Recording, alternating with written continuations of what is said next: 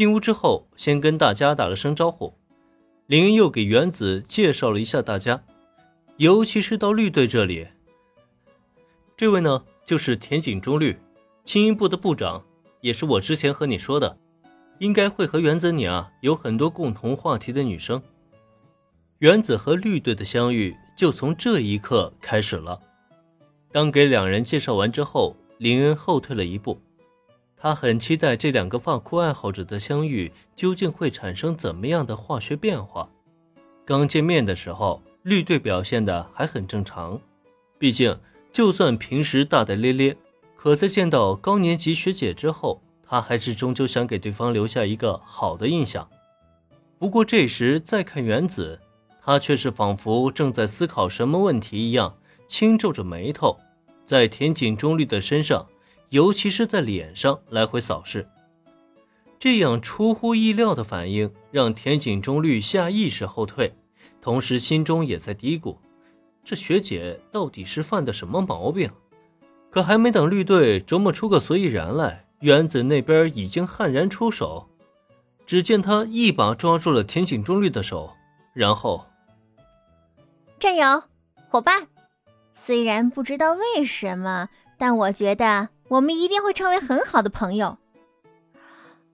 啊哎！原子的表情有些激动，可田井中立那边却傻了眼。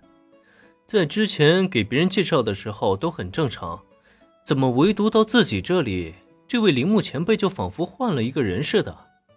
战友和伙伴究竟是什么鬼啊？虽然自己并不讨厌这位学姐。但很好的朋友，才初次见面，铃木学姐就这么热情啊！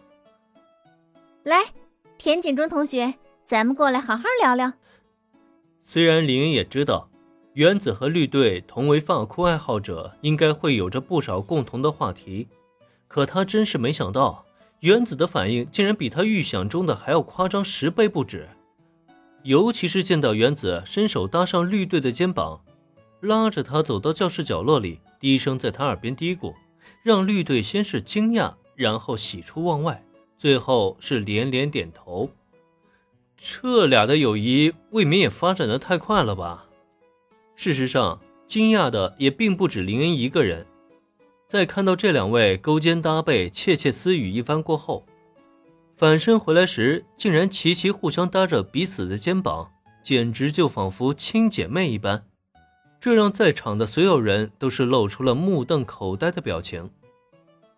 原子这是怎么了？他平时就算活泼，也不至于这么快就跟第一次见面的学妹一见如故啊！最了解好友的小兰在心中是禁不住的疑惑：有阴谋，绝对有阴谋！绿的那个笑容，只有在他耍诈的时候才会出现。那位铃木前辈。究竟对绿说了什么呀？他们又到底打算做些什么？